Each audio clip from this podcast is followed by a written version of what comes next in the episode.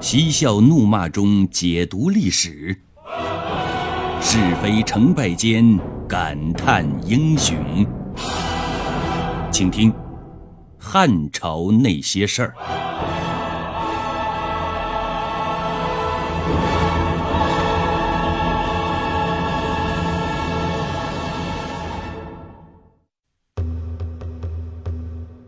当年项羽消灭了大秦王朝之后，他开了一次英雄大会，对天下的各大诸侯进行了分封。但是因为项羽感情用事，使得很多人都对他的分封不满，致使英雄大会之后，不是今天这个诸侯造反，就是明天那个诸侯言变。总之，项羽在西楚霸王的位置上。就没有过一天安稳的日子，而正是因为这些诸侯的叛乱，使得刘邦在汉中得到了喘息和厉兵秣马的机会，为他的东归创造了条件。此时天下形势基本已定，这么多功臣鞍前马后拼死拼活，还不是图个功名利禄吗？还不是图个封妻印子吗？于是，刘邦版的英雄大会顺应形势召开了。大会开始之后，刘邦先客套了几句，然后就直接进入了主题，对各大功臣进行了分封。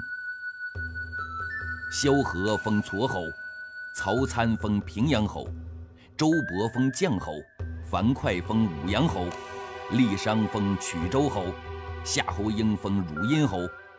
灌婴封颍阴侯，傅宽封阳陵侯，晋西封建武侯，王熙封青阳侯，薛欧封广延侯，陈英封唐义侯，周谢封信武侯，吕泽封周吕侯，吕氏之封建成侯，孔熙封了侯，陈赫封废侯，陈豨封阳夏侯，任敖封曲阿侯。周昌封分阴侯，王陵封安国侯，沈亦基封辟阳侯。大家听到这儿肯定会问了：怎么没听见汉中三杰张良，还有倒骑嫂的陈平分封啊？别急呀，奶酪有的，面包有的，一切都会有的。这是刘邦故意卖的关子。他把自己最为信任的两大谋臣放在最后来分封，就是想把最具悬念的留到最后揭晓。待众人的声音平息之后，刘邦开始揭晓最后的悬念了：赏张良三万户，封为留侯。这张良自刘邦一统天下之后。他就整天待在家里边修身养性。今天的英雄分封大会，他本来也不想参加的，但是刘邦派人请了他几次，碍于情面，他只好来出席。面对着刘邦的分封，张良却不买账，推脱说了：“臣自愿在家闭门练功，不愿再受封侯累赘。”这时候，刘邦来了个霸王硬上弓，这个侯你当也得当，不当也得当。这世上居然还有逼着别人当王当侯的，真是世界之大，无奇不有。这就好比武侠小说当中一些名师高人，强行收自己喜欢的年轻后辈为徒一样。当然，张良之所以总是推脱。除了他一贯谦逊的作风之外，还有更重要的，是他从太公兵法中学到了上兴邦安国、下全功保身之法，悟出了功成名就就该隐退的道理。单从这一点来看呢，张良比韩信明显高出好多个等级去。最后分封的是陈平。他被封为护友侯。当听到刘邦的分封时，陈平是双膝跪地，泪流满面。臣无功无德，请陛下另封他人。刘邦就说了：“你怎么就没有功劳了？你的很多计谋都很好啊，没有你的妙计，我能打败项羽吗？”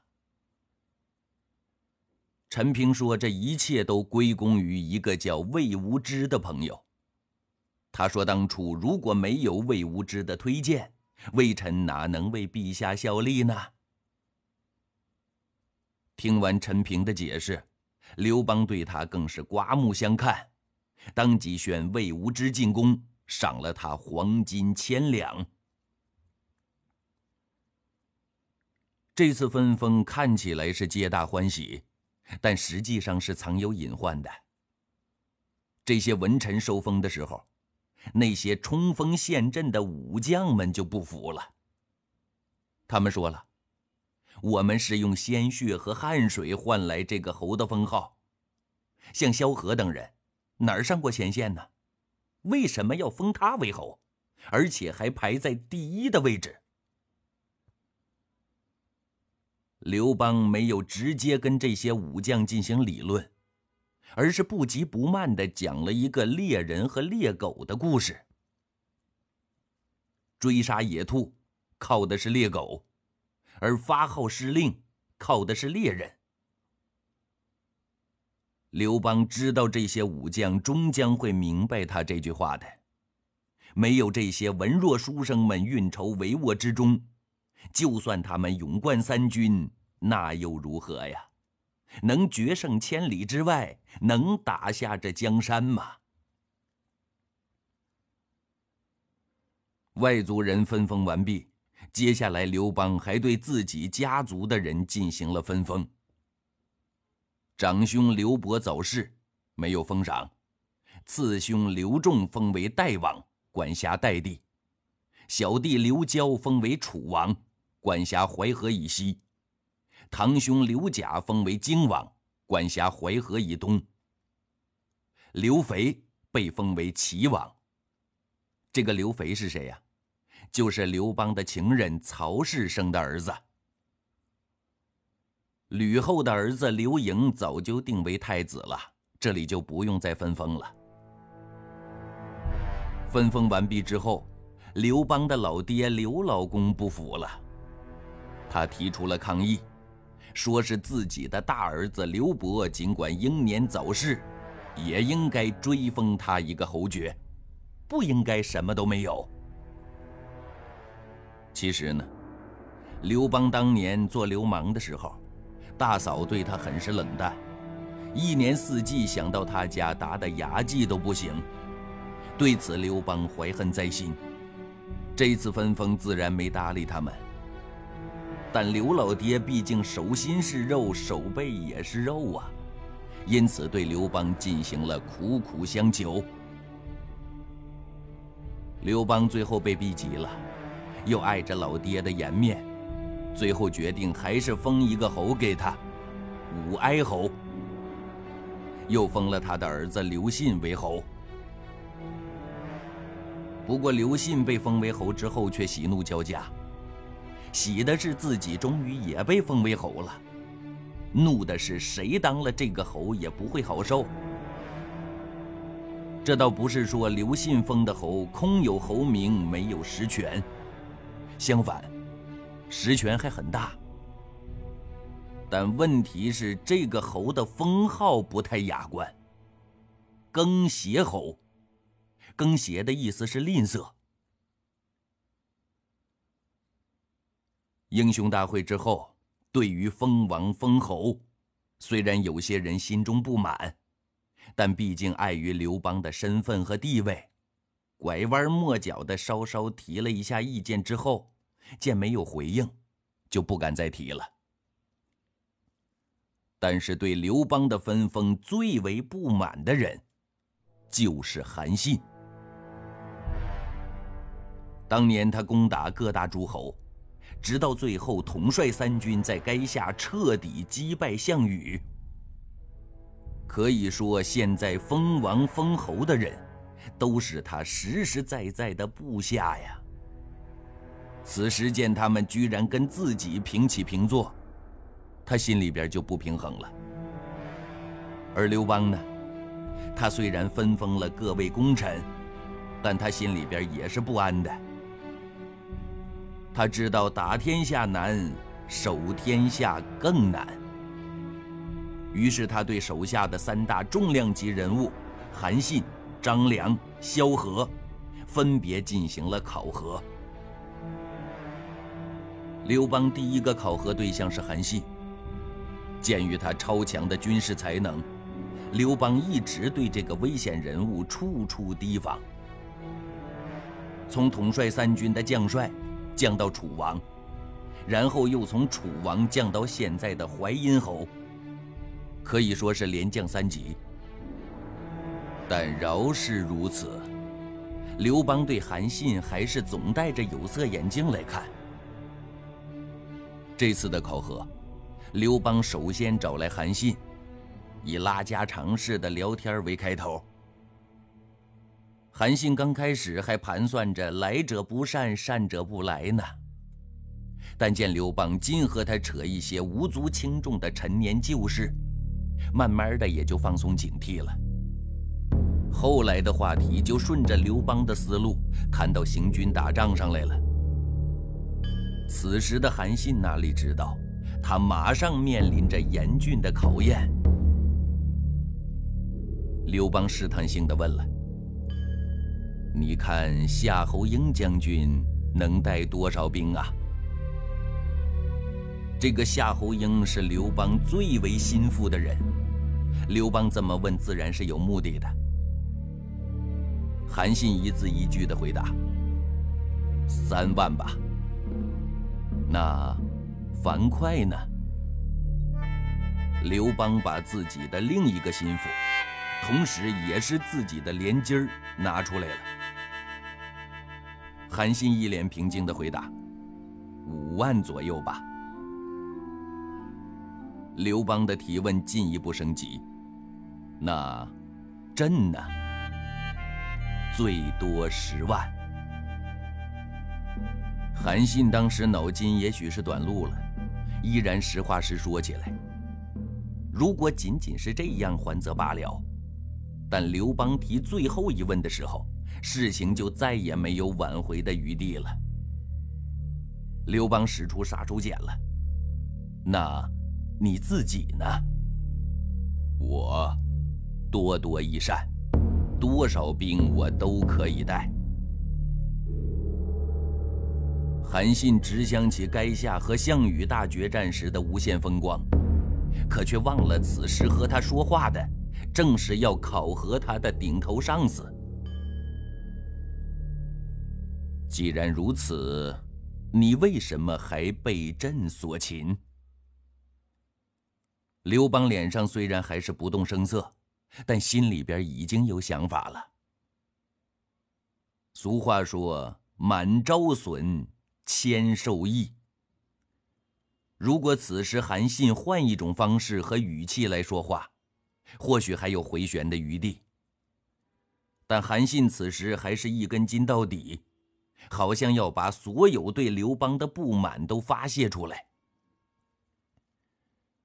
陛下虽然不是统兵打仗的料，但却很会拉拢将领和人才，况且陛下还有天相助。非人力所能为也。提问就此结束了，不用再说什么了。刘邦微笑的背后是记恨。从此，他跟韩谢就彻底决裂了。这一点，我们从后面刘邦宁可冒着生命危险亲自出征打匈奴，也不愿意启用战必胜的韩信，就能够看出来。孟子曾云：“持而盈之，不如其已；揣而锐之，不可长保。金玉满堂，莫之能守；富贵而骄，自遣其咎。功成名遂身退，天之道。”相对于韩信的咄咄逼人、锋芒毕露，张良就显得深沉和老练多了。自从刘邦当了皇帝，他深居简出，很少抛头露面了。据说张良闭门不出的原因是练武去了，他练的是养气辟谷之术。按理说他都一大把年纪了，还练什么养气功啊？但问题是，他当时不练不行啊。要想多活几年的命，他就得练。由于上次对韩信的考验很不满意，刘邦对汉中三杰的张良也来了一次拷问。因人而异，这次刘邦不再提出带兵的问题了，而是问了一个较为深沉的问题。这些天，朕微服私访时，看到街头巷尾一些军吏交头接耳，似乎在谈一些不可告人的事儿。爱卿，可以为朕指点迷津吗？鉴于张良对自己一向忠心，刘邦一开始问话的时候，语气明显很是友善。张良似乎胸有成竹地说：“依臣愚见，他们极可能是想谋反。哦，朕待他们不薄。”他们为什么要谋反？这应该都是分封惹的祸。张良一边说一边看着刘邦，顿了一下，才又接着说：“陛下如今所封之人都是亲信，而诛杀的却是和自己有嫌隙的人，这怎么能不让一些人感到害怕呢？”这会让他们产生没有被封就会被杀的错觉，在这些思想毒瘤的影响下，他们惊慌失措中，自然就会想到造反了。那我现在该怎么办呢？刘邦刚开始只是想把前天晚上散步街头看到的一种奇怪现象。在这儿拿出来随便问问张良，却不料一时激起千层浪，居然有这么严重的后果。张良就反问他：“陛下最讨厌何人？”刘邦想也不想就回答了：“这个还要说吗？雍齿啊！”雍齿当年曾和刘邦争风吃醋抢女人，后来刘邦在沛县参加革命之后，雍齿带了几个人来投靠他。